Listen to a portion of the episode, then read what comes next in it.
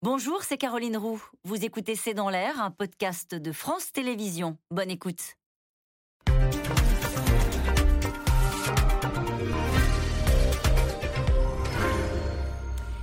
Bonsoir à toutes et à tous. Nous attendons vos questions SMS, Internet et réseaux sociaux pour alimenter notre discussion. Il est entré en campagne dans la dernière ligne droite. Emmanuel Macron a choisi de se rendre sur des terres de gauche qui ont majoritairement voté Jean-Luc Mélenchon pour ses deux derniers déplacements. Il faut dire que les derniers sondages donnent l'union de la gauche en tête et l'hypothèse d'un revers pour le président réélu est désormais euh, dans tous les esprits. La Macronie sonne donc la charge contre Jean-Luc Mélenchon, dénonçant un programme qui conduirait au chaos, au désordre, un programme programme d'interdiction et de taxes, a dit euh, Emmanuel Macron. Le patron de la France Insoumise décrit, lui, une panique générale au sein de la majorité, alors qu'une question se pose dans tous les états-majors. Comment mobiliser euh, les électeurs à la veille de ces législatives, en tout cas dans ces dernières heures de campagne Ces législatives tournent au duel Macron-Mélenchon. Ça va être serré, c'est le titre de cette émission. Avec nous, euh, pour en parler ce soir, Bruno Jeudi, vous êtes rédacteur en chef au service politique de Paris Match. Votre chronique Jeudi politique publié aujourd'hui est intitulé Macron sous la menace d'une majorité ric-rac.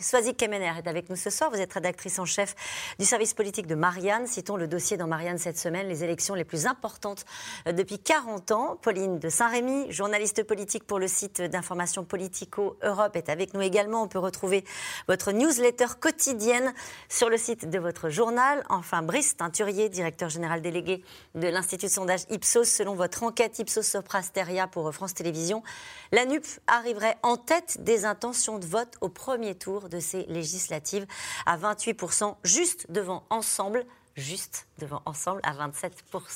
Bonsoir à tous les quatre. Merci de participer à ce C'est dans l'air en direct. Et bon, on va peut-être commencer avec vous, justement, euh, Brice Teinturier, avec ce sondage qui donne, et, c'est d'ailleurs le, propos de notre émission ce soir, ça va être serré euh, entre, on a résumé, entre Macron et Mélenchon, entre la NUP et la Macronie.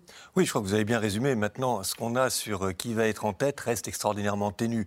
on a eu le sentiment d'un petit frémissement au cours des derniers jours, plutôt en faveur de la NUPES, lui permettant de coiffer éventuellement euh, ensemble, donc 28, 27, c'était l'inverse il y a quelques jours. Pour rien ne vous cacher, on traite encore des enquêtes aujourd'hui et demain. Et dans ce que je voyais, ça ne semble pas forcément aussi net que cela. Donc on est dans quelque chose de très serré, je crois, entre euh, la NUPES et, euh, et, Ensemble. Après les traductions en siège, avec toute la prudence qu'il faut avoir sur ces traductions, sur ces simulations, je pourrais expliquer pourquoi. Bah, allez-y peut-être, parce que c'est vrai que pour une présidentielle, on prend ces, ces sondages comme des vrais euh, indicateurs relativement fiables de, de ce qui pourrait se passer au premier et au second tour. Pour les législatives, c'est très singulier. C'est très singulier parce qu'en réalité, ce qu'il faut bien comprendre, c'est qu'on part de rapports de force mesurés en voix. Mais il faut, pour pouvoir faire une simulation en siège, qu'on ait des hypothèses sur les seconds tours.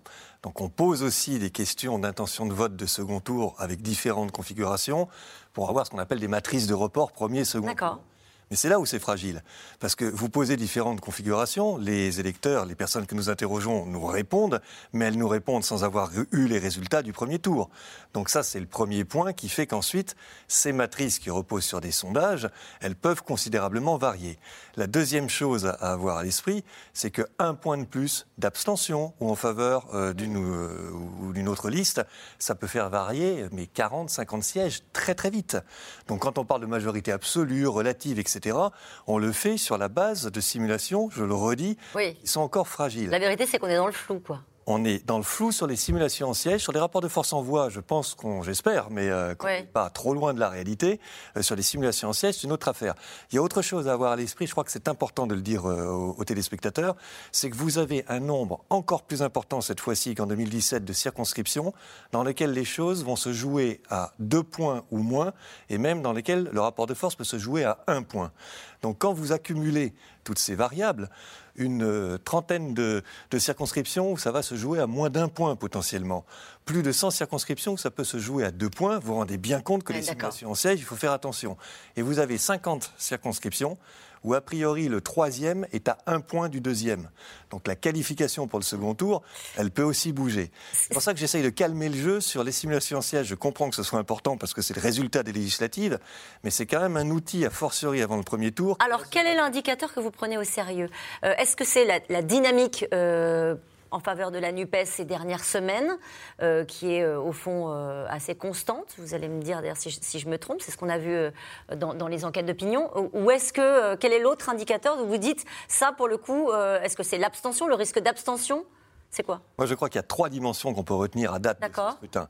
Première dimension, c'est un scrutin qui sera abstentionniste. Là-dessus, ça me paraît quand même assez. Avec peut-être des records même avec peut-être des records. On était à 51,3% d'abstention en 2017. On pourrait même être au-dessus, ou en tous les cas dans cette zone-là. Premier point.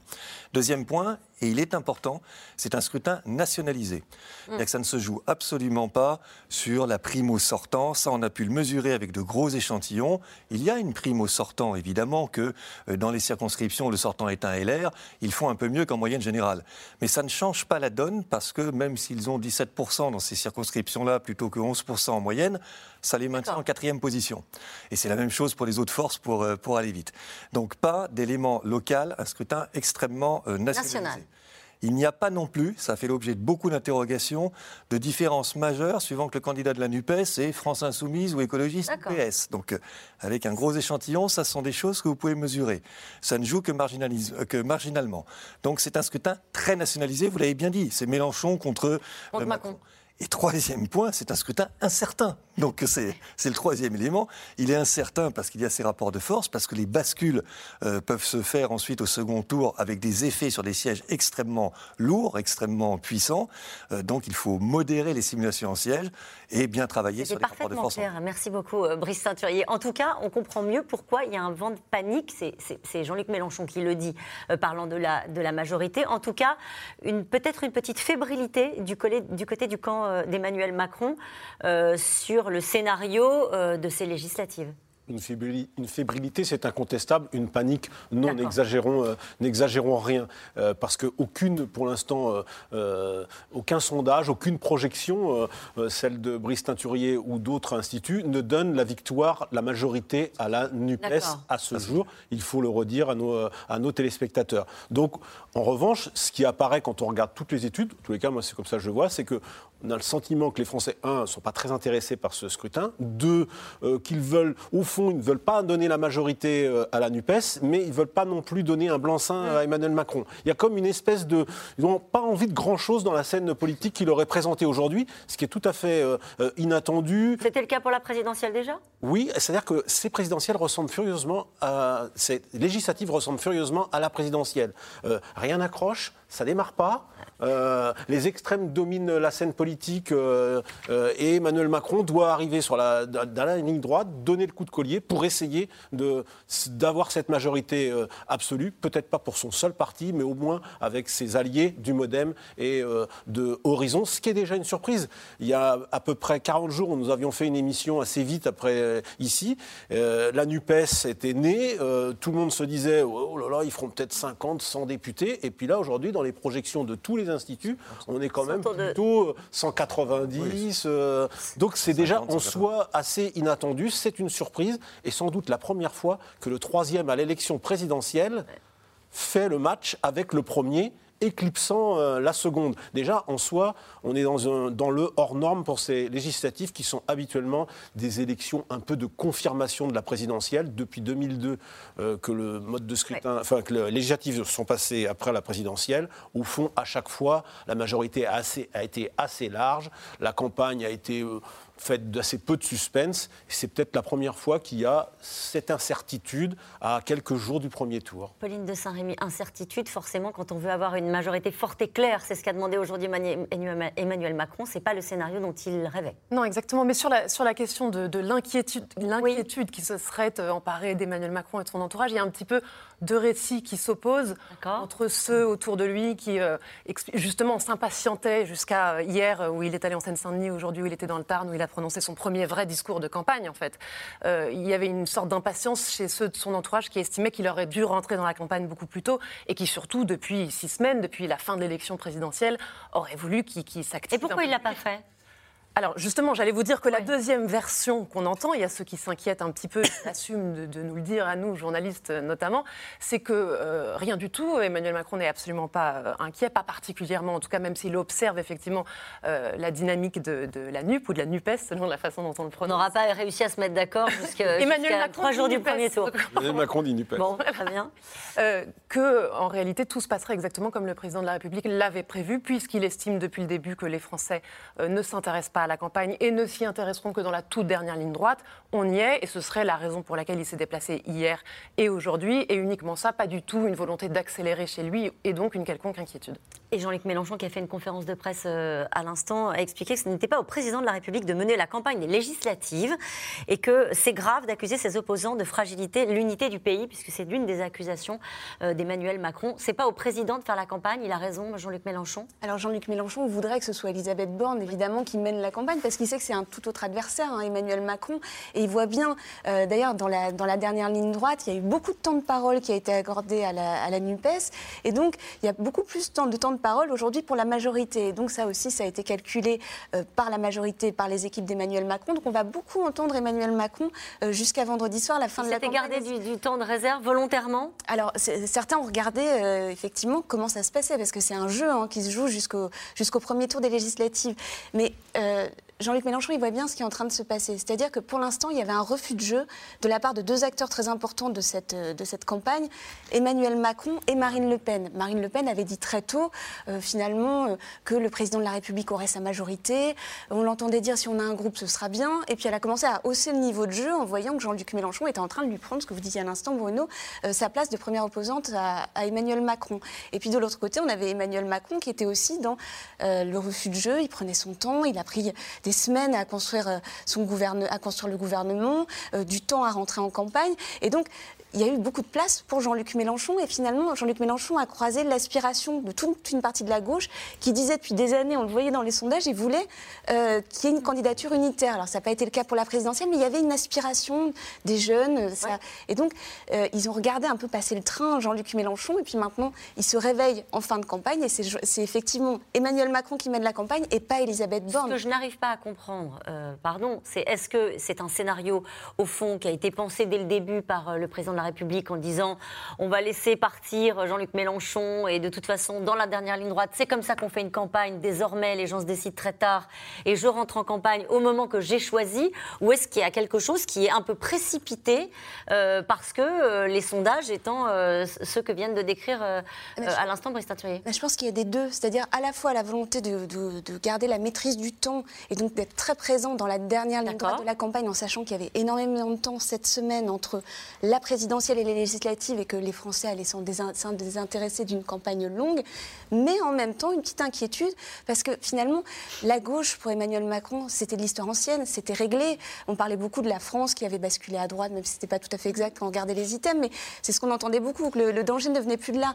Et là il y a un récit qui est en train de se construire à gauche euh, sur, les, sur la fiscalité, enfin sur le programme économique, et, et là il comprend qu'en particulier sur la retraite à 65 ans qu'il va y avoir une opposition très présente et il sait bien que même si euh, Jean-Luc Mélenchon n'obtient pas la majorité absolue, la NUP sera très présente. Et il sera obligé d'adapter euh, ce qu'il a commencé à faire, son discours, y compris sur les retraites. On va en parler dans un instant. En tout cas, la Macronie sort l'artillerie lourde euh, dans la dernière semaine pour tenter d'enrayer la percée de l'union de la gauche derrière Jean-Luc Mélenchon.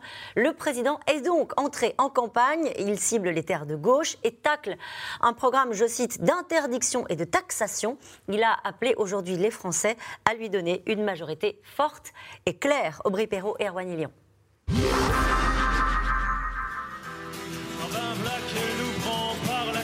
Comme un air de victoire à gauche, avant même d'avoir les résultats. À quelques jours du premier tour, Adrien Quatennens, l'une des têtes d'affiche des Insoumis, pousse la chansonnette. Si les candidats NUPES s'y voient déjà à l'Assemblée, c'est que les derniers sondages sont bons. L'Alliance de la gauche fait désormais la course en tête devant la majorité présidentielle. Le chef de file, Jean-Luc Mélenchon, surfe sur la dynamique et en remet une couche dans la presse. C'est la première fois que l'opposition est donnée en tête. Nous allons gagner. Quelques jours après la percée de la gauche dans les circonscriptions des Français de l'étranger, pour des députés de la NUP. Appel à la mobilisation générale ce dimanche. On compte sur vous, c'est dimanche que ça se passe. Jean-Luc Mélenchon, Premier ministre. Emmanuel Macron va devoir se faire à l'idée, répète-t-il. Ah bah si bonhomme, tu vas le nommer. Pas si vite, répond Emmanuel Macron. Un mois et demi après sa réélection, le président en campagne, plus que jamais. Hier en Seine-Saint-Denis. Et même là. T'es le meilleur T'es le meilleur J'espère que tu as gagné Le duel continue. La Macronie commencerait-elle à s'inquiéter? Cette semaine, ténors et ministres défilent sur le terrain pour aller défendre le parti présidentiel. Ce qui compte pour moi, euh, c'est d'abord le, le, travail que je vais réaliser. Et pour réaliser ce travail, bien sûr, nous avons besoin d'une majorité solide à l'Assemblée nationale.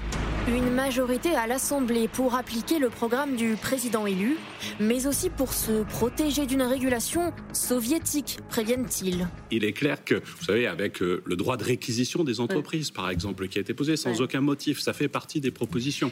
Vous savez, de toute façon, il nous propose une société où soit tout est interdit, tout est organisé. On ne pourra même plus couper son bois dans sa propre propriété, selon Jean-Luc Mélenchon. Jean-Luc Mélenchon, devenu la cible préférée des marcheurs. Eux disent vouloir investir dans l'école et la santé, mais veulent le faire avec de l'argent qui n'existe pas. Le résultat, avec Jean-Luc Mélenchon, c'est la guillotine fiscale à tous les étages. La gauche trop dépensière, la nouvelle première ministre promet-elle des aides ciblées sur le dossier épineux du moment, le pouvoir d'achat? On souhaite apporter une réponse aux Français les plus modestes avec un chèque alimentation qui sera là aussi mis en place dans le cadre du projet de loi d'urgence pour le pouvoir d'achat. Le pouvoir d'achat. Elle en avait fait son argument pour la présidentielle, Marine Le Pen. Mais après le deuxième tour, quand Emmanuel Macron savoure sa victoire, que Jean-Luc Mélenchon prépare déjà le troisième tour, les législatives, en appelant à se faire élire Premier ministre, la candidate du Rassemblement national, elle, affiche moins d'ambition début mai. Vous voulez être Premier ministre, Marine Le Pen? Mais euh, encore une fois, ça c'est aussi c'est une escroquerie qui a été vendue par euh, Jean-Luc Mélenchon. Il ne sera jamais Premier ministre. Voilà. Donc il faut arrêter cette fable.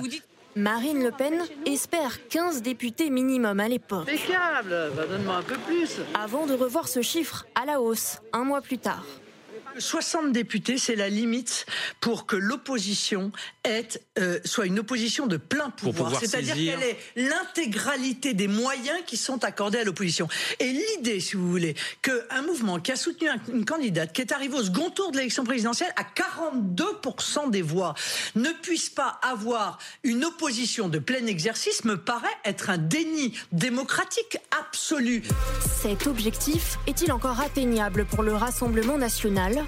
Pour l'instant crédité de 20 à 60 sièges à l'Assemblée, largement distancé par l'Alliance de gauche et le parti présidentiel. Nous étions déjà en plein débat en regardant ce reportage, cette question qui nous est posée par Gérard en Haute-Vienne, cette dynamique Mélenchon est-elle le signe d'un rejet de la politique de Macron? C'est intéressant cette question. Oui, tout à fait, parce que ce qu'on voit dans cette élection et qui est un peu inédit par rapport à 2017, c'est qu'il n'y a aucun désir ni pour Ensemble et Emmanuel Macron, ni en réalité non plus pour la NUPES. Il ne faut pas euh, là-dessus se faire d'illusions. Vous parlez de dynamique pour l'instant, on a un mouvement quand même qui semble lent, progressif en faveur de la NUPES, mais ce n'est pas une dynamique comme on l'a vu dans les derniers jours, on verra dimanche, euh, pour euh, Jean-Luc Mélenchon. Mais le point frappant, c'est qu'en 2017, les Français, vis-à-vis d'Emmanuel Macron, se disaient nouveau président, euh, curiosité, approbation des premiers pas. Et donc là, il y avait une forme de dynamique. Ce n'est plus du tout le cas. Quand vous testez les domaines d'action gouvernementale et que vous demandez aux Français s'ils font confiance ou pas au gouvernement, vous avez des taux qui en réalité sont très faibles. Quand vous demandez ensuite est-ce que la NUPES ferait mieux, moins bien, ni mieux ni moins bien, vous vous rendez compte qu'il n'y a pas non plus beaucoup d'espérance euh, du côté de la NUPES. C'est ça qui fait que ce scrutin est un peu mis à distance, parce que des deux côtés, il n'y a pas de dynamique puissante, de dynamique euh, forte, et il y a un contraste saisissant entre le sentiment d'urgence des Français, notamment sur la question du pouvoir d'achat, et la lenteur perçue des décisions prises par le gouvernement. 65% nous disent que le rythme est trop lent, le rythme de décision et d'action du gouvernement est trop lent. C'est ça qui, en revanche, je crois, structure une partie du... Parmi les attentes des Français, Emmanuel Macron, lors de son déplacement, je crois que c'était hier, dit euh, les Français, ils veulent de la stabilité. Est-ce que c'est ce qu'ils vous disent aussi euh, Avec cette idée, on va en parler dans un instant, des arguments qui sont déployés notamment contre euh, Jean-Luc Mélenchon et la NUP, qui est de dire, en gros, ce sera le chaos et une forme d'instabilité? D'une certaine façon, c'est vrai. Quand on, pose des questions, est-ce que vous souhaitez plutôt des réformes ou plutôt euh, qu'on travaille au rassemblement, que le, président et le gouvernement cherchent à rassembler les Français Ce qui l'emporte, et assez clairement, c'est une volonté de tempérer, ah. de rassemblement, beaucoup plus que de, que de transformation. Et de la même manière, on n'a pas dans nos enquêtes un souhait majoritaire qu'il y ait une bascule en faveur de Jean-Luc Mélenchon, Jean-Luc Mélenchon Premier ministre, et une majorité euh, pour la NUPES. On a plutôt deux logiques radicalement opposés, mais sans grande dynamique puissante derrière. Quels sont les arguments utilisés du coup par euh, euh, le camp d'Emmanuel Macron contre Jean-Luc Mélenchon euh, Avec vous, Pauline de Saint-Rémy? Alors, ils sont évidemment, ils, caricaturent un petit peu Jean-Luc Mélenchon, mais ils l'attaquent euh, essentiellement sur son programme euh, économique. Alors, il y a, plusieurs euh, champs d'attaque, hein, mais je, vais commencer par le, programme économique et notamment sur la question de la dépense publique. Mhm. il, y a eu, un, il y a eu un débat qui s'est installé entre Terra Nova, notamment cette semaine, sur lequel, sur lequel le gouvernement s'est beaucoup appuyé, entre Terra Nova et la France Insoumise, qui ont débattu à coup de. de Terra Nova, c'est un think tank, un groupe de réflexion. Euh, euh, qui euh, prétend en gros que le, que le programme économique de Jean-Luc Mélenchon, parce que le programme économique de la NUP est celui de LFI. Hein. D'accord. D'ailleurs, pourra poser quelques problèmes politiques plus tard, mais on en parlera une autre fois. Euh, Terra Nova donc prétend, euh, en écho à Bruno Le Maire euh, notamment, que ce programme économique mènerait à la banqueroute, et notamment à cause de, la dépense publique, qui est chiffrée à 250 milliards d'euros de dépenses nouvelles par an par LFI, que l'Institut Montaigne, un autre think tank plus à droite, estime à même bien, bien au-delà, à 300, 300 et quelques milliards d'euros de dépenses nouvelles par an. Donc ça, c'est évidemment un angle L'argument massu de la crédibilité économique du programme de la France Insoumise. Bien sûr. Euh, a contrario, on pourrait, on pourrait observer que, que, la France Insoumise et la NUP, plus généralement, euh, a développé un programme assez précis, euh, assez parlant. Ils ont consacré une conférence de presse à ce sujet il y a deux jours, qui sont une des formations politiques qui finalement assume le plus son programme économique, le met le, plus en avant et essaye de, démontrer sa crédibilité. Avec des marqueurs très lisibles pour les, les, gens, qui est retraite à 60 ans. Pouvoir d'achat. Retraite à 60 ans, blocage des prix, SMIC à 1500 euros. Notamment. C'est ça. Et moi, j'ajouterais dans les, dans les arguments qui sont déployés, on a entendu Emmanuel Macron le dire hier, euh, faisant le tri euh, au sein de l'ANUP, parce que c'est ce qu'il a essayé de faire. Les sociodémocrates, les socialistes, en gros, pas, ne peuvent pas accepter le programme économique, mais aussi euh, la, la, quasi-sortie de l'euro de, et de, et de l'Union européenne. C'est en gros ce que disent mhm. aussi les, les, le, camp, le camp macroniste. Et l'alliance avec la Russie l'alliance avec la Russie. Euh, et la nouveauté, c'est aussi, Emmanuel Macron l'a dit aujourd'hui, le cadre était bucolique, mais le discours était au canon. Il a, il, a, il a mis aussi en même temps les extrêmes dans le même panier, en quelque sorte. Il parle des extrémistes, euh, mettant au fond euh, l'adversaire, le, le, vote barrage qu'il avait mis en place dans l'entre-deux tours contre Marine Le Pen. On voit que cette fois-ci, ils veulent faire contre Mélenchon, mais aujourd'hui, il est réuni tous les deux dans un vote barrage contre les, euh, contre les extrêmes, même si aujourd'hui, selon les, différents sondages, euh, le Rassemblement national est moins menaçant qu'il ne pouvait l'être, euh, puisque c'était l'adversaire du second tour. Mais Emmanuel Macron, sans doute pour mieux mobiliser, c'est la chasse aux modérés qu'il a lancée. hier, on l'a bien vu, il ciblait un peu l'électorat socialiste, l'électorat de gauche modéré, essayant de leur faire comprendre que le programme de de, Jean-Luc Mélenchon était fou. Euh, euh, et aujourd'hui, c'était peut-être plus l'électorat de droite modéré euh, qui perdrait beaucoup à ce que la majorité macroniste ne l'ait pas. le camp de la raison. Le camp de la, raison. C'est le retour du camp de la raison. Ils espèrent ajouter l'épouvantail Mélenchon pour ramener, refaire le coup du vote Est-ce qu'il a tort? Est-ce qu'il a tort, Bruno Jeudi, lorsqu'il dit qu'il y a une partie des socialistes qui ne peuvent pas euh, voter pour euh, la NUP? Est-ce que, ou peut-être que je me tourne aussi vers Brice Ceinturier, sur euh, qu'est-ce que vous voyez dans les enquêtes sur les, les reports de voix Est-ce que, au fond, cette union de la gauche voulue par Mélenchon fonctionne? Et est-ce que la gauche, comme un seul homme, votera pour la NUP? Ou est-ce que la position euh, développée à l'instant par Bruno Jeudi, reportée par euh, Emmanuel Macron, qui est de dire en gros, socialiste, vous ne pouvez pas voter pour Mélenchon. En réalité, ce que nous mesurons, c'est que vous avez une forte minorité de sympathisants PS qui ne sont pas d'accord avec cet accord. Mhm. Euh, c'est de l'ordre de 39 à 40% Mais ensuite, quand vous regardez électoralement, c'est ce que je disais tout à l'heure, si le fait que ce soit un candidat France Insoumise ou pas restreint l'espace électoral de la NUPES, pas du tout. ça a très peu d'effet. En revanche, sur qui cible, à mon avis, dans le débat et dans la diabolisation de la NUPES et de son programme économique, qui euh, sont les électeurs ciblés, je pense que ce sont principalement les plus de 60 ans. Pourquoi? Parce que ce sont eux qui vont aller voter et qu'eux ont une mémoire de 81-83.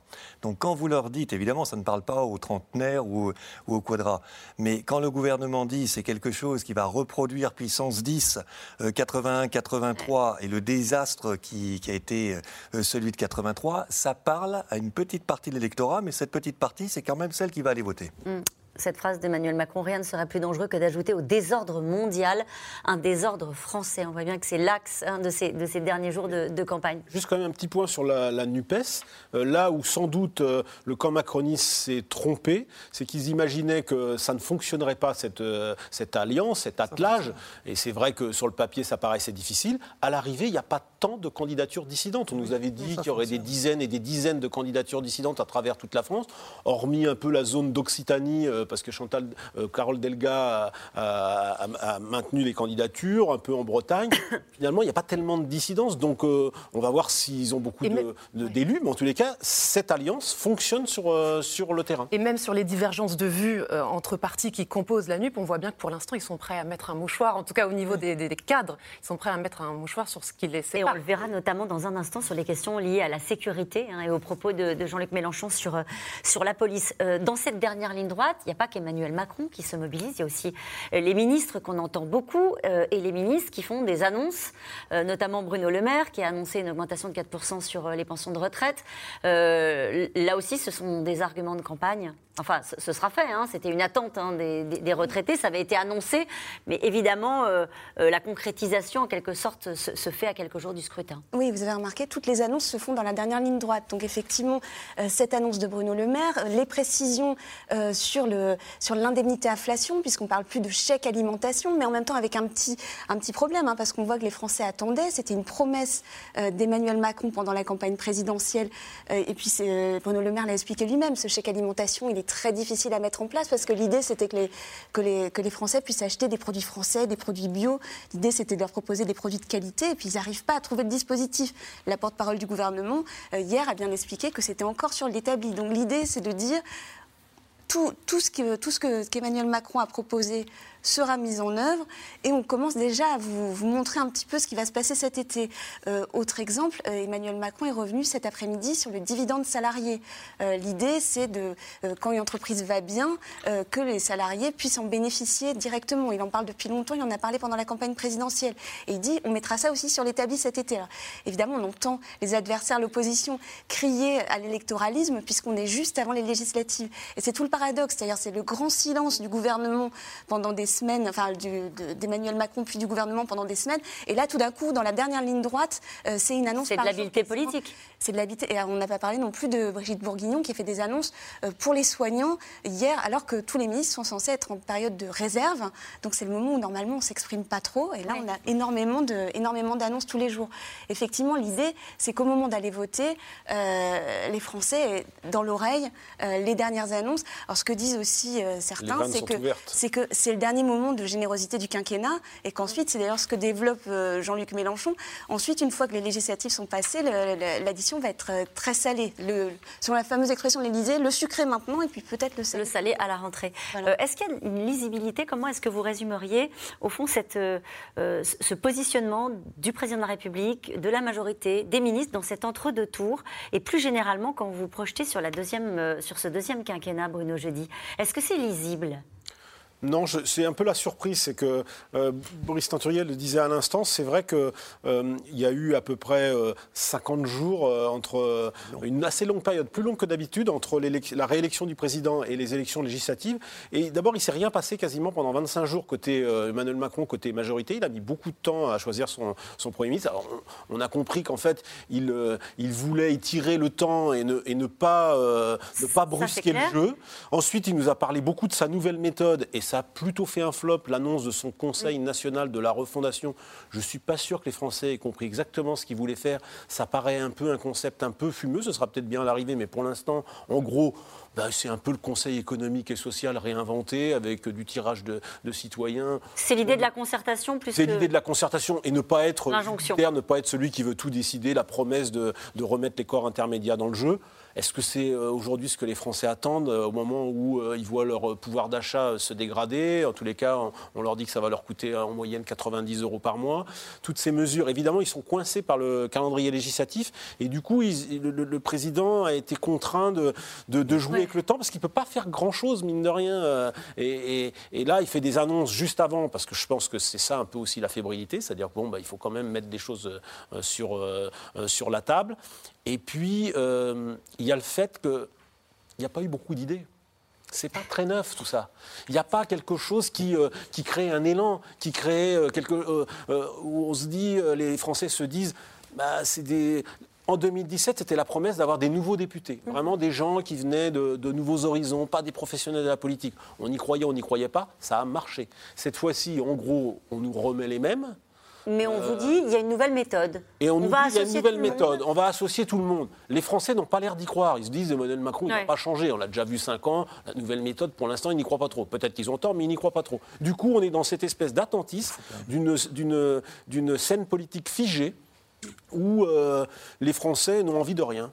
Et le problème, c'est que, c'est que ça, évidemment, ça met un peu en péril la question de la majorité. Et, ça, c'est très important, parce que voter au législatif, il faut quand même le dire, euh, c'est très important, parce que le président, il, peut, il a été réélu. Euh, si les Français euh, ne lui donnent pas la majorité, ce sera quand même un sacré, un sacré bazar. Notamment s'il doit composer avec des partenaires. s'il doit composer avec des... Le, scénario le plus facile, c'est avec ses alliés, Modem et Horizon. Le scénario un peu plus compliqué, c'est de se tourner vers ce qui restera de LR. Alors là, pour le coup, on basculerait dans. C'est 1988, François Mitterrand qui euh, n'a pas la majorité absolue et doit euh, euh, tantôt gouverner avec l'UDF, tantôt gouverner avec une partie de la gauche pour faire voter cette. Et c'est la garantie de l'immobilisme pendant 5 ans ou pas? Ça garantit. de l'immobilisme, en tous les cas, une, action publique qui sera totalement illisible avec des textes. C'est la fin du en même temps. Ce sera la fin du en même temps. Mais c'est pour ça qu'Emmanuel Macron réclame une majorité forte, contrairement à ce qu'avait fait Mitterrand en 88, et du coup, il avait eu une majorité étriquée et il en a payé le prix. C'est pas parce qu'il la réclame qu'il l'aura. Hein Tout à fait. Mais, en tout cas, il a bien compris que c'était un, enjeu majeur, naturellement. Je pense qu'il a compris aussi que toutes les formules qu'on utilise, la mettre des horloges, etc., tout ça, c'est du vent. Il est dans un système contraint où il ne pouvait pas sortir de son chapeau d'autres mesures. Ça aurait été étonnant que ce qui avait été débattu à la présidentielle. Mais le résultat, c'est que vous avez un décalage phénoménal entre l'urgence l'urgence des Français, le sentiment d'urgence des Français sur les questions de pouvoir d'achat, et puis un pouvoir qui, pendant 50 jours, n'a pas dit grand-chose et rien dit de nouveau et qui annonce un projet de loi euh, sur la question du pouvoir d'achat dès après, naturellement, les législatives. Il n'y a que ça comme dans le calendrier. Les retraites, par exemple, aujourd'hui, euh, les Français, à mon avis, ça... Et bon, on va en parler dans un instant, mais d'abord, je voudrais qu'on voit ce reportage, parce que c'est le sujet qui s'est invité, au fond, dans une campagne que vous avez décrit les uns et les autres comme euh, assez atone. La sécurité, la polémique du Stade de France a bousculé le gouvernement et la sortie de Jean-Luc Mélenchon sur la police qui tue a embarrassé, y compris dans son propre camp. Dans la dernière ligne droite, c'est en tout cas c'est sur ce thème que Emmanuel Macron a consacré son déplacement d'aujourd'hui dans le Tarn. Juliette Vallon et Michel Bouilly.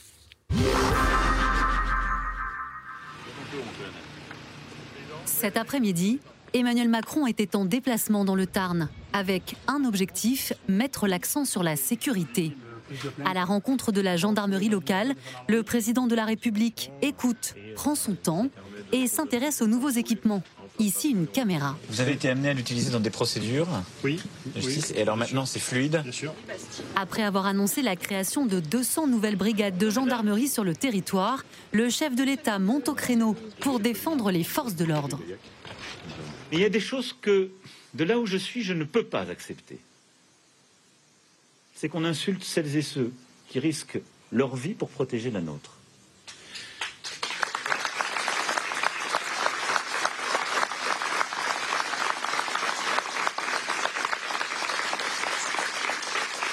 Et donc oui, pour qu'une nation soit unie et que la République debout, nous devons absolument défendre nos gendarmes comme nos policiers.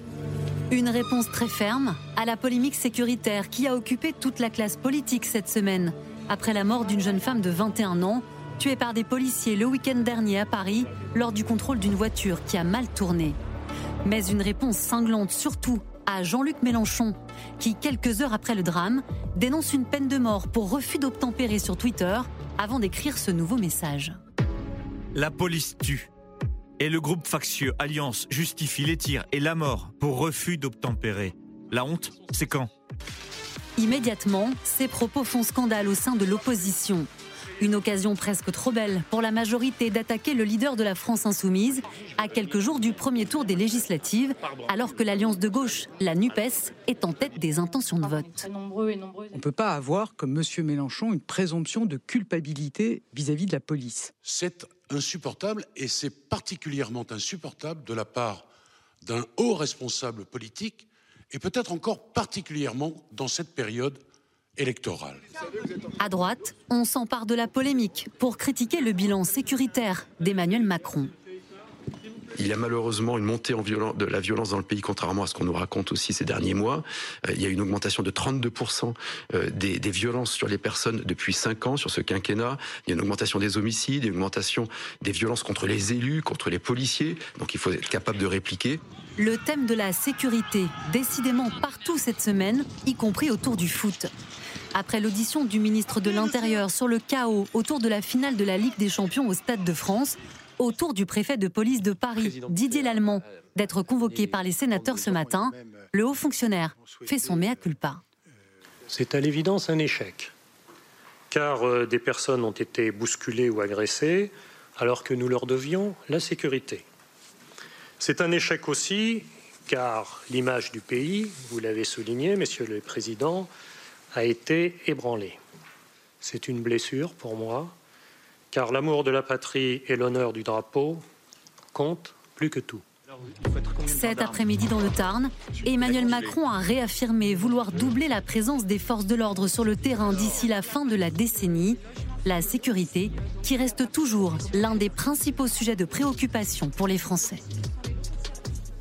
Et cette question de Bernard, dans le Tarn, justement, où était aujourd'hui euh, Emmanuel Macron, les propos de Jean-Luc Mélenchon sur la police ne, ne feront-ils pas perdre des voix aux candidats de la NUP en tous les cas, ce qu'on peut dire, c'est que euh, chez les Français, quand vous demandez ce que la, NUP ou la NUPES euh, ferait mieux Il va falloir arrêter avec ça. Il va falloir choisir vos moins bien connaissance et que vous êtes sur la dimension de la délinquance, vous avez 14% des Français qui pensent qu'elle ferait mieux et 44% qu'elle ferait moins bien.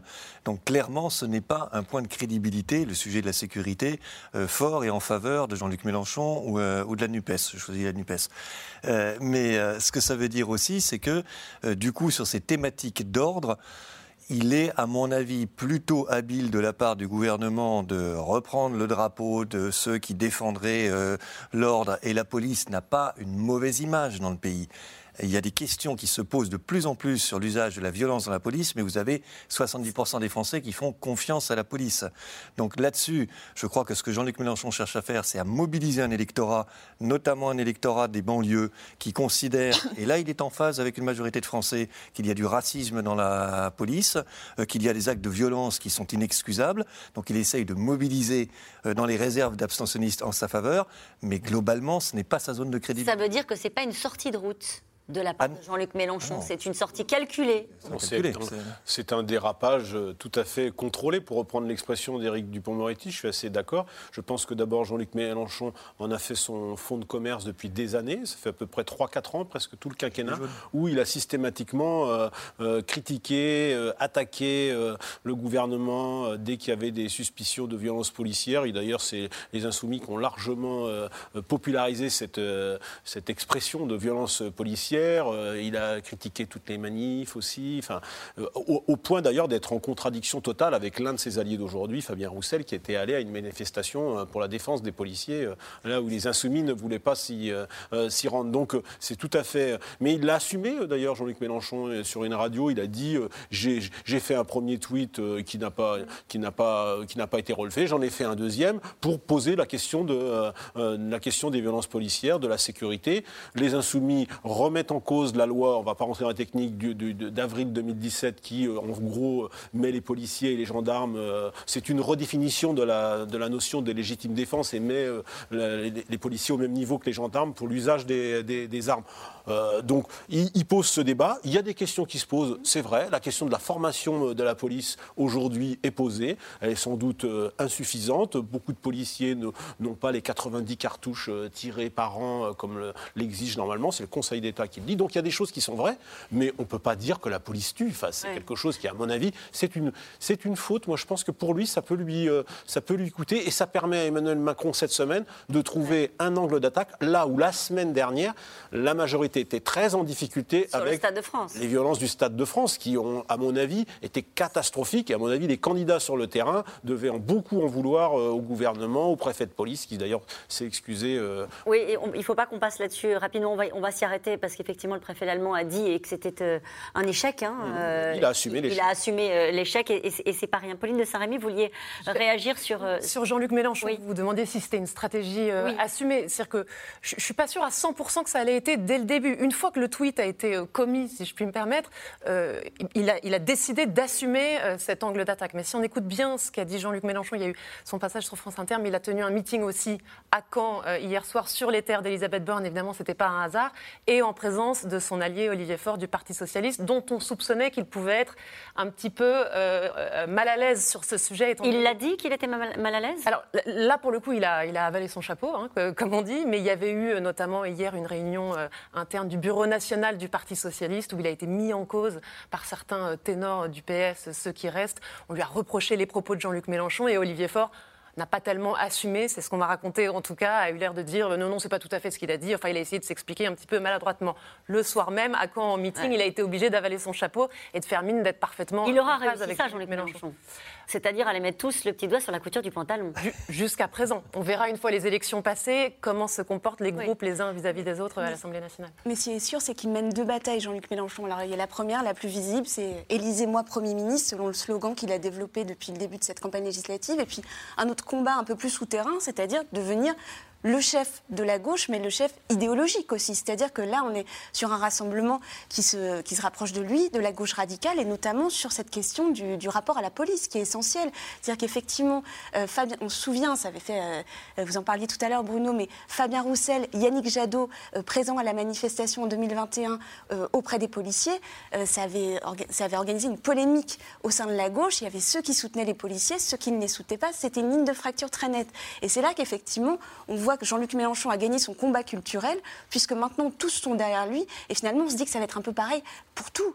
C'est-à-dire qu'à partir du moment où ils se mettent sous son, chapeau, sous son drapeau, pour cette question qui est très importante, qui est vraiment constitutive de, l'identité politique des autres, euh, il y aura la même question sur l'Europe, parce que les prochaines, élections intermédiaires, bah, c'est les européennes en 2024.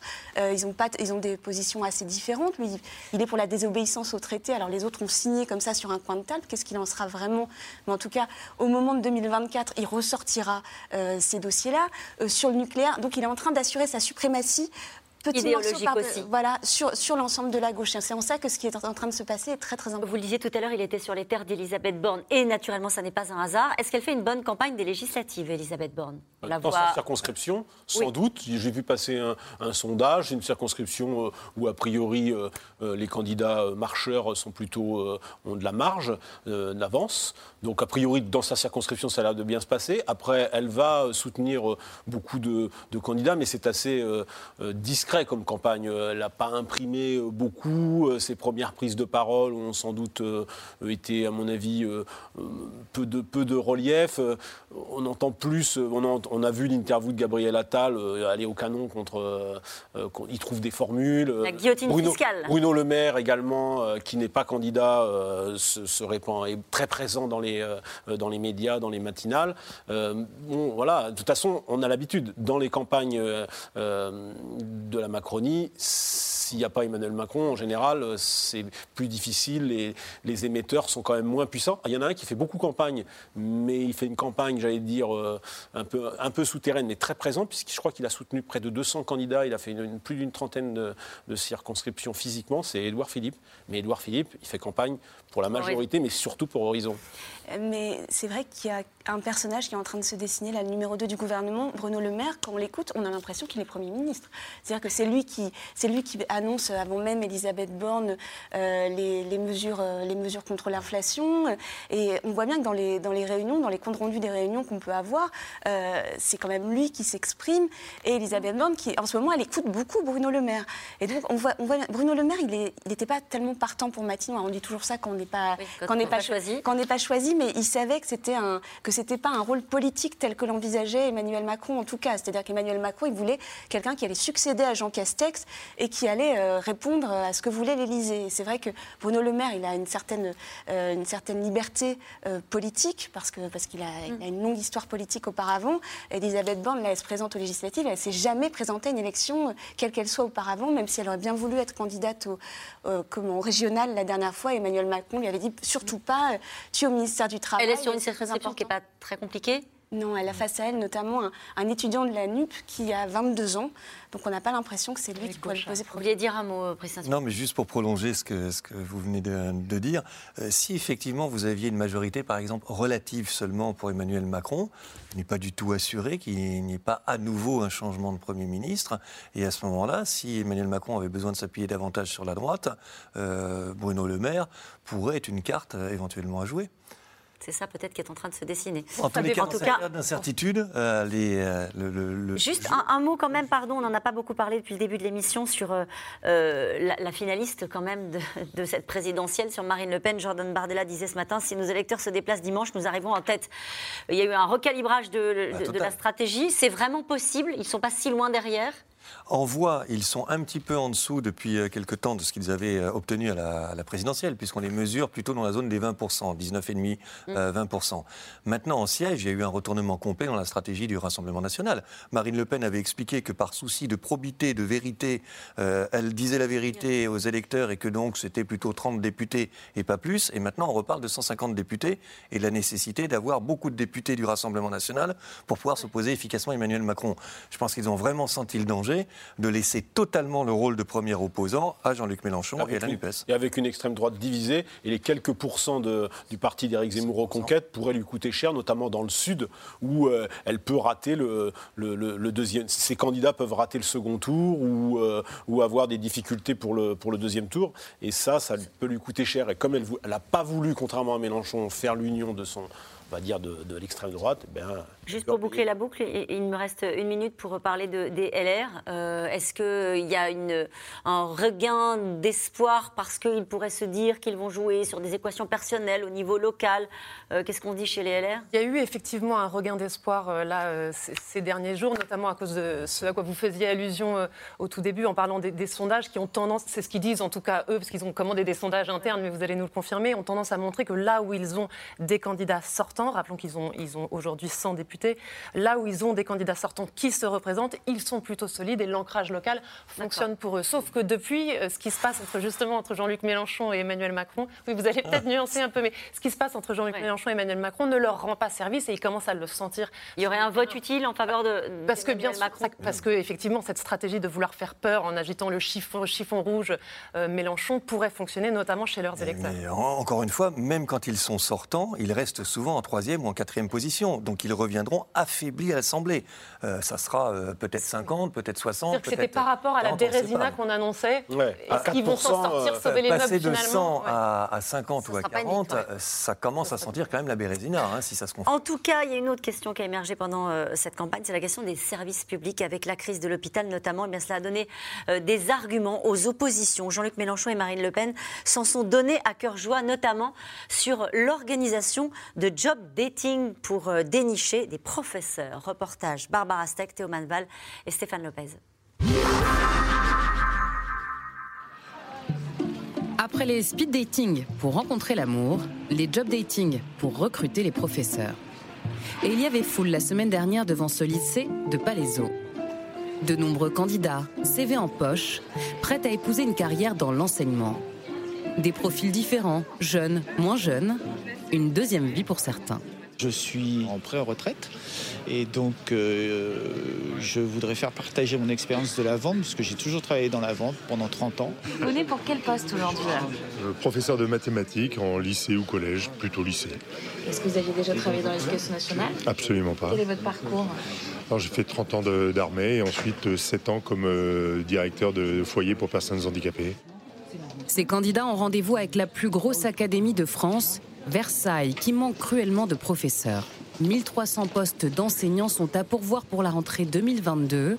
Pour postuler, il faut minimum un bac plus 3 et c'est parti pour 30 minutes d'entretien que nous ne pourrons pas filmer. Mise en situation assez rapide. Voilà, vous avez euh, quatre élèves euh, qui ont des difficultés par rapport euh, aux autres. les autres sortent en cours de, enfin, en récréation.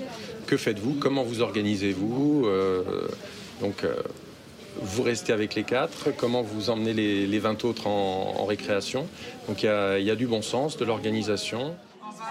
Et la méthode semble séduire ce membre du jury, inspecteur de l'éducation nationale. Les gens qui viennent viennent euh, avec euh, une nouvelle énergie dont on a besoin dans l'enseignement.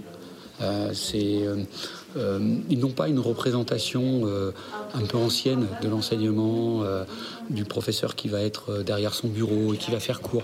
Non, non, ils, viennent vraiment avec euh, j'ai envie, de, envie de transmettre, euh, j'ai envie de. ils partent de leur expérience personnelle. J'ai des enfants, j'aimerais bien voir ça à l'école. Les candidats sont bien plus nombreux qu'espérés et ceux qui n'ont pas d'entretien ont quand même la possibilité de laisser leur dossier. Est-ce que vous avez euh, bon, une prédilection pour le collège, le lycée euh, Plutôt pour le lycée. Plutôt pour le lycée. Hein. Les heureux élus seront recontactés d'ici la fin du mois de juin pour un second entretien avant une courte formation cet été. Samantha a 37 ans. Après 15 ans passés dans la banque, elle a décidé de changer de vie et devenir professeur en lycée professionnel. Une quête de sens, un sacrifice financier aussi. Je vais perdre à peu près 1700 euros par mois. Euh, pour compenser, j'avais déjà anticipé, j'ai arrêté de fumer. J'avais pris un j'ai pris un appartement avec un loyer moins élevé. Je sais que ce ne sera pas forcément toujours facile, mais je sais pourquoi j'y vais. Il y a vraiment un, comme je dirais, un but du but, un but au-delà, même que de se lever aller bosser. Et, voilà. et là, en l'occurrence, euh, euh, dans la banque, je me retrouvais plus dans, dans, les valeurs que je peux porter. Euh. Bah, la seule appréhension pour Samantha sera l'accueil de ses futurs collègues, car la méthode fait polémique dans l'enseignement il y a une déqualification du métier, c'est-à-dire qu'à partir du moment où on peut recruter euh, n'importe qui euh, pour ce métier, ça veut dire qu'on n'a pas, on qualifie pas le métier et on n'a pas une bonne qualification du métier. Après, il y a une précarisation hein, de, notre métier, euh, c'est-à-dire qu'on va avoir de plus en plus de contractuels, de gens qui ne sont pas titulaires, qui ne s'engagent pas dans, le métier. Et puis, c'est inquiétant pour, les élèves évidemment, parce qu'effectivement, ils n'ont pas cette formation, donc ils n'auront pas les compétences pour faire passer les savoirs et les connaissances. Une revalorisation des salaires, c'est la proposition des syndicats pour rendre le métier de professeur de nouveau attractif. C'est en tout cas une urgence à trois mois de la rentrée. Alors on ne sait pas comment ça peut infuser dans l'opinion, hein, cette petite polémique autour de ce job dating dans l'éducation nationale. Les oppositions ont dénoncé le déclassement du service public et notamment de, l'éducation nationale. Et ce reportage est intéressant parce qu'on voit aussi l'enthousiasme de cette jeune femme qui veut absolument enseigner et qui a accepté de renier une partie de ses rémunérations. Oui, mais même à l'Élysée, on n'est pas très très à l'aise quand on les interroge sur euh, ce type de, recrutement. Bon, voilà, de toute façon, on sait bien qu'aujourd'hui, euh, il y a un énorme problème de, recrutement chez les enseignants. Il y a la question de, la vocation de, ce métier. Mais ils ne sont pas très à l'aise quand on leur en parle. Et euh, c'est le grand chantier. Au fond, s'il y a quelque chose que Emmanuel Macron va vraiment suivre et, dans ce mandat, ça va être sans doute l'école. Il, veut, il a déjà beaucoup discuté avec son ministre, bien avant, pas beaucoup bien avant sa nomination. On l'a pas beaucoup entendu, je suis d'accord avec vous. Mais, euh, euh, et puis, il s'est investi, il a mis des choses euh, dans sa campagne 12 milliards, 12 milliards de, pendant 5 ans, dont 6 pour la, pour la revalorisation des enseignants.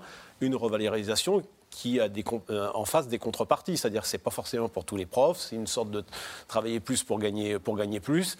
Il y a aussi la question de l'autonomie. Il y a beaucoup de choses qui ont été posées par le président dans un, mm. quelque chose qui est encore un peu flou, mais on voit bien qu'il veut avancer sur ce dossier. Et la question de la vocation des enseignants, la, question du recrutement, et peut-être pas en arriver à ces situations-là, c'est euh, au centre aussi de, de ce grand chantier euh, de l'école.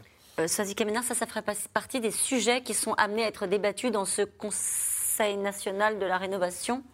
Ça, comme ça, de la refondation. La refondation, rénovation. Non, je me disais, il y a un truc qui cloche. La refondation. Alors, ce on n'a pas les périmètres encore, mais ce qu'on commence à entendre, en tout cas, c'est que ce sera pour euh, les chantiers à long terme. Et c'est vrai que là, job dating, c'est pour répondre à une urgence. Il faut des profs pour la rentrée.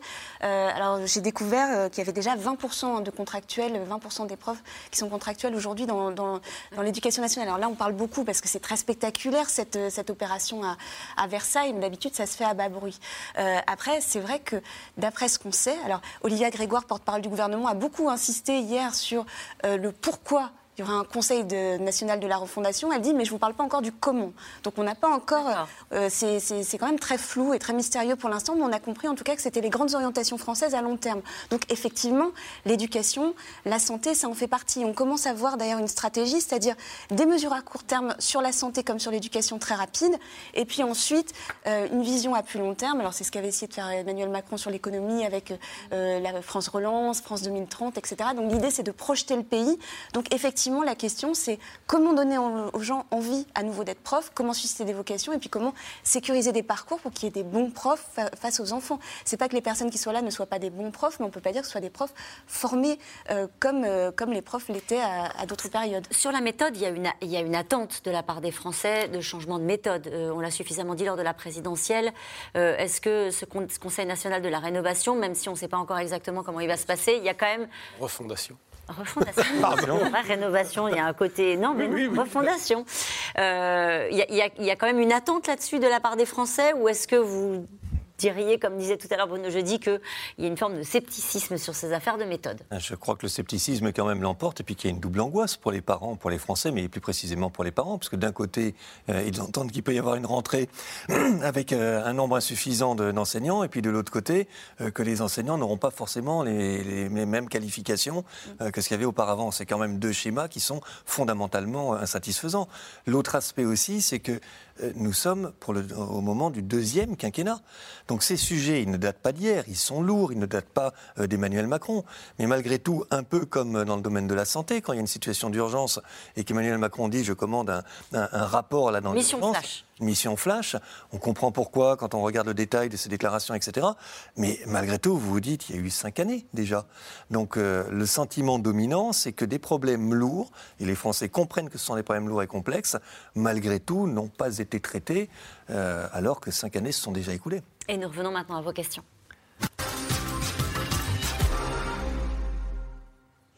Une question de Bruno dans le Val-de-Marne. Écoutez Macron, on a l'impression que lors du quinquennat précédent, ce n'est pas lui le président. C'est précisément ce que vous étiez en train de nous expliquer. Oui, même s'il faut aussi souligner que la crise des vocations dans l'enseignement, ça ne date pas d'il y a cinq ans. C'est quelque chose qui a démarré il y a une quinzaine d'années, que ces problèmes-là, structurellement, n'ont pas été traités par les présidents précédents ou les majorités précédentes. Mais là, puisqu'il y a euh, une réélection, euh, je pense que ce n'est pas du tout la même configuration que quand vous arrivez au pouvoir, et c'est ce qui explique aussi ce scepticisme plus grand des Français, ce manque d'allant, à la fois, je l'ai dit, pour la NUPES, mais également euh, pour la coalition gouvernementale, parce qu'il y a une forme de scepticisme, de désillusion, d'inquiétude et de défiance beaucoup plus importante. Emmanuel Macron pensait-il gagner les législatives sans faire campagne Pauline de Saint-Ami c'est un reproche que certains lui font. C'est difficile de, l'affirmer comme ça, mais c'est un petit peu ce qu'on disait tout à l'heure avec Bruno, c'est qu'on peut euh, vraisemblablement penser qu'il a au minimum sous-estimé euh, l'effet, la dynamique euh, qu'aurait cette union de la gauche, qu'a réussi, hmm. quoi qu'on en pense, à réaliser Jean-Luc Mélenchon. Et ça coûte combien le programme du Premier ministre Mélenchon? Alors vous avez donné quelques chiffres tout à l'heure. Oui, c'était les chiffres de dépenses nouvelles euh, par an. Lui dit 250 milliards et, certains estiment que ça serait bien au-delà de 300 avec des recettes fiscales qui, selon lui, seraient aussi plus importantes. C'est ça, parce qu'il dit que c'est un équilibre économique hein, qui a été validé par le FMI. C'est aussi un des arguments qu'il donne. Oui, mais il y a un débat d'économistes. Voilà. et surtout la mesure sur la retraite, vers le retour à 60 ans, puisqu'aujourd'hui euh, c'est 62 ans, euh, c'est un coût très très élevé. Donc, et là-dessus, il y, a, débat et, et polémique sur le chiffrage euh, d'un tel retour, puisque ce serait un des, aspects euh, centraux de son programme euh, économique, puisqu'il agite ça comme le retour à 60 ans, alors que Macron veut 65 ans. Un Macron sans majorité absolue à l'Assemblée, ce serait un Macron moins sûr de lui et plus à l'écoute?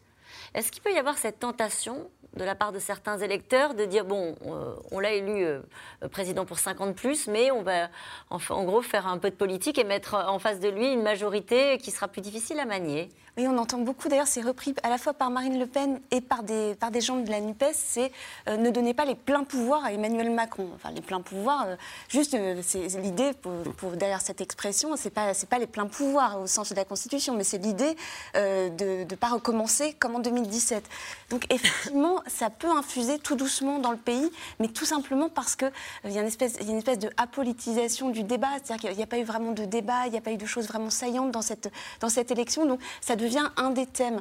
Euh, après, ça veut dire que c'est du, vote aussi, euh, c'est du calcul, c'est-à-dire je vote un peu pour lui, un peu pour lui au second tour. Enfin, on a déjà beaucoup vu ça au, au, premier, au premier, au deuxième tour de la, de la, enfin surtout au premier tour de la présidentielle. Donc effectivement, on peut entendre ça. On va voir dimanche si ça, si ça fonctionne ou pas. Nous n'avons pas droit à une campagne électorale, seulement à un combat de coq. Alors ça, c'est c'est la résultante de l'hyper-personnalisation des élections législatives, nationalisées et personnalisées autour quasi exclusivement de Jean-Luc Mélenchon et, d'Emmanuel Macron. Donc ça donne évidemment ce, sentiment.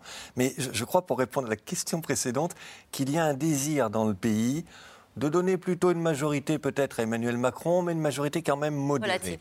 Et ça, ça me rappelle, moi, furieusement ce que j'entendais du côté des lecteurs de gauche euh, avant le 21 avril. Oui, oui, on votera pour Lionel Jospin au second tour, mais au premier tour, il faut quand même lui donner une petite leçon. Il y a un peu de ça, et on ne sait pas comment ça se termine. Jean-Luc Mélenchon a clairement établi son programme. Qu'en est-il de celui du parti d'Emmanuel Macron? Bah, c'est le, programme d'Emmanuel Macron, c'est celui qui était, euh, euh, pendant l'élection présidentielle, sa plateforme qu'il avait présentée dans cette conférence de presse de, 4 heures. On connaît à peu près euh, les, grandes têtes de, chapitre. Ce qui est un peu surprenant depuis qu'il a été réélu, c'est que nous n'avons pas eu d'éléments de calendrier. président réélu, il pouvait poser, commencer à poser des éléments de calendrier. À part la loi, à, part la loi pouvoir d'achat, où là c'est précis, début juillet, ça a d'ailleurs été préparé par l'équipe précédente, et là euh, le Conseil des ministres, et donc euh, ce sera le premier texte examiné par la, nouvelle euh, Assemblée. Pour le reste, sur les retraites, il dit mise en œuvre en 2023. C'est un calendrier quand même. C'est un calendrier, mais bon, techniquement, ça démarre quand? Enfin voilà, et, surtout, au début, on avait plutôt imaginé que ce soit un des premiers textes pendant l'été 2022. Il y a toujours un risque à faire les retraites, repousser un peu les retraites. On sait que c'est un texte très compliqué à faire passer sous toutes les majorités en France. Euh, Richard Ferrand et d'autres plaidaient pour que ce soit dès la rentrée 2022. Euh, C'est déjà un texte qui est repoussé euh, à, milieu 2023. Une question de Michel dans les Côtes d'Armor. Comment Macron, qui a fait une politique très libérale pendant son premier mandat, peut-il demander à la gauche de voter pour lui? Pauline de Saint-Rémy au culot? c'est difficile de, il n'a pas d'autre stratégie que de le faire, euh, évidemment. C'est le en même temps. C'est voilà, c'est le en même temps euh, de Macron. Euh, il, se place depuis quelques jours du côté de l'ordre par opposition. Le débat s'est structuré en fait entre Mélenchon et lui, donc il n'a pas d'autre choix que d'aller chercher ces fameux électeurs de gauche modérés dont on parlait qui pourraient ne pas se. Mais sur quoi peut-il aller chercher les électeurs de gauche modérés? Sur les mesures sociales, pouvoir d'achat par exemple, annoncées récemment? D'abord, peut-être euh, en expliquant qu'une politique ultralibérale de la part d'Emmanuel Macron, quand vous avez réinjecté autant d'argent durant la pandémie, ça peut se discuter. Et c'est ça qu'il cherche à mettre en avant aussi euh, pour euh, capter une partie de la sensibilité de gauche, de dire qu'il a protégé les plus précaires, qu'il est sur des, des, mesures pour le pouvoir d'achat ciblées justement en faveur de ceux qui souffrent le plus de l'inflation. C'est un peu ce jeu-là qu'il essaye de conduire pour au moins atténuer cette critique d'un antilibéralisme qui aurait aurait été sa marque de fabrique. En Ce qui vrai jusqu'en, je crois, 2018, où on avait vraiment des mesures libérales. Les premières mesures du quinquennal sont totalement libérales. Et après la crise, la crise, Covid, les choses ont Après, ça a quand même bougé. D'ailleurs, on ne parle plus de, de finances publiques. Jaunes, même avant le, Covid. Il ne parle plus trop de, de, on est, on est, budgétaire. Exactement, on n'est pas dans la Startup Nation et les, les premières mesures du, du début du quinquennat. Une question d'Éric en Haute-Garonne. En cas de victoire de la NUP, y aurait-il une alliance entre Ensemble et les Républicains pour constituer une majorité à l'Assemblée alors, euh, c'est peu, probable. Une partie de. D'abord, on ne sait pas combien de, députés sortant LR euh, retourneront à l'Assemblée. Une partie peut être tentée de, de de trouver des majorités d'idées sur certains, sur certains textes. Euh, une chose est sûre, c'est que ça compliquera euh, beaucoup le travail de reconstruction de la droite, de se retrouver dans cette formule, même si, évidemment, l'hypothèse d'être groupe charnière euh, mettra au centre du jeu politique LR. Je ne suis pas sûr que ce soit une si bonne affaire pour LR, et ce sera sûrement pas une bonne affaire pour Emmanuel Macron. Et, pourquoi ferait-il ce cadeau à Emmanuel Macron, tout simplement? Merci à vous tous. C'est la fin de cette émission qui sera rediffusée ce soir aux alentours de minuit, à 23h45. Il est l'heure de retrouver Retrouvez maintenant Anne-Elisabeth Lemoine et toute l'équipe de C'est à vous. Bonsoir Anne-Elisabeth, au programme ce soir.